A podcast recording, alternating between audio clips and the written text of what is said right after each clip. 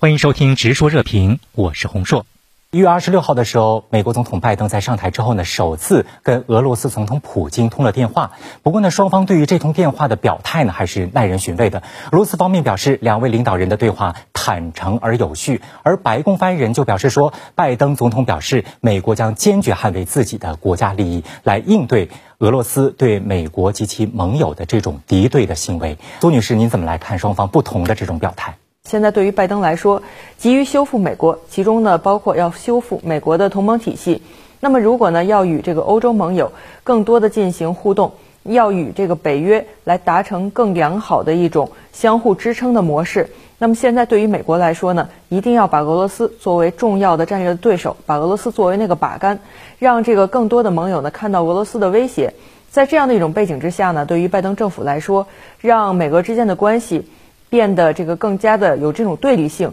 是更容易来吸引盟友的注意力，同时也更有助于修复美国与盟友之间的关系。所以从这一通的电话中呢，可以看出俄罗斯和美国呢对于彼此之间的关系都有一些现实的需求。俄罗斯呢是急于稳定美俄之间的关系，防止两个大国正面相撞，同时呢希望俄罗斯的外部发展环境变得更加的友善。那么对于美国来说呢，恐怕现在对拜登政府来说。把俄罗斯作为对手，是更加有利于美国实现短期的这种政治外交方面的目标。其实，对俄强硬早已经成为美国两党的这种共识了。不过，我们看起来似乎是共和党跟俄罗斯的气场好像更合一些。比方说，像小布什、像特朗普，那相比起来呢，这个民主党好像对待俄罗斯的态度更为冰冷一些。那。美国的这种两党政治到底多大程度上影响对俄关系？呃，拜登上台之后，是不是对俄关系就注定强硬呢？大家肯定还会记得，当时特朗普就任之后呢，美国国会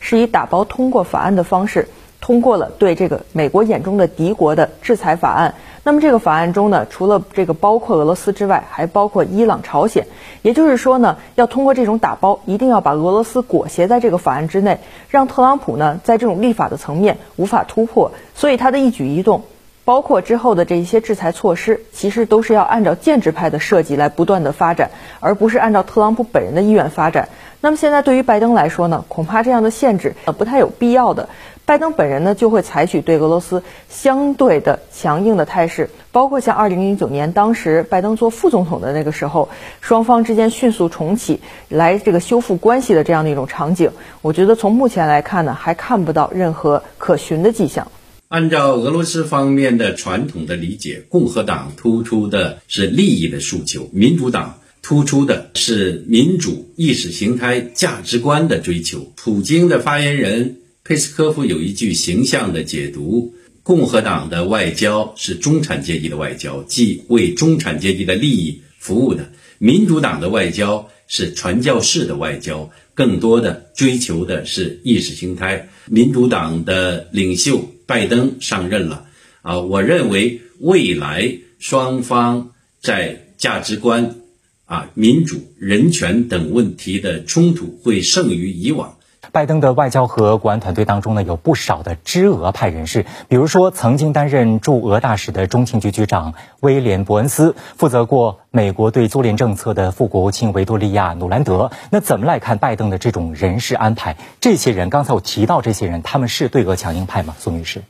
其实呢，现在我们看到呢，在这个美国国内，应该说没有对俄的所谓的亲善派或者是温和派。那么在美国国内呢，除了这个对俄的强硬派之外呢，还有所谓的有这种恐俄情绪的人。在俄罗斯看来呢，他们已经非常期待的是选择一些所谓有务实想法的人。比如说呢，说到这个伯恩斯，伯恩斯呢，在二零零五年到二零零八年曾经呢做美国驻俄罗斯的大使，而在当时呢，大家知道呢，这实际上呢是美俄之间关系逐渐修复的一个阶段。伯恩斯呢是发挥了相对积极的建设性的作用。所以呢，在谈到这个伯恩斯的任命的时候呢，俄罗斯曾经表示过相对的这种支持的态度。说到这个努兰德呢，恐怕呢大家会记得，当时呢努兰德做这个助理国务卿的时候，曾经跟随克里来处理这个乌克兰危机的问题。所以呢，对俄罗斯来说呢，这样的一个人选，意味着呢他了解美俄之间关系的一些症结。但是呢，不管怎么样呢，现在呢对于俄罗斯来说，看到美方官员的一系列的这样的一些任命。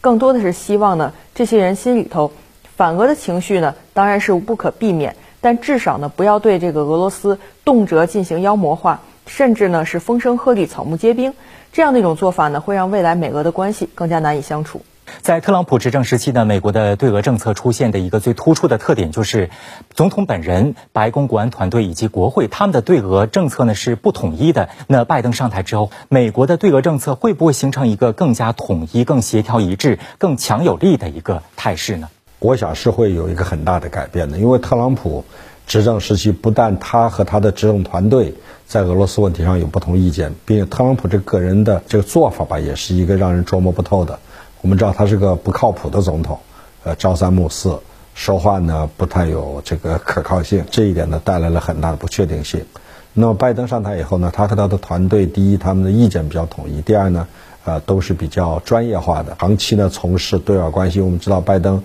在国会期间就是呃国会对外关系委员会的主席，那么所以呢应该是比较专业的。这样看来呢，至少呃在美国对俄的政策上会比较前后一致，比较连贯。并且呢，发出的信号和一些政策呢，也是比较统一的，不会像特朗普是那时候是今天一个样，明天一个样。从这个意义上看呢，我认为美俄关系，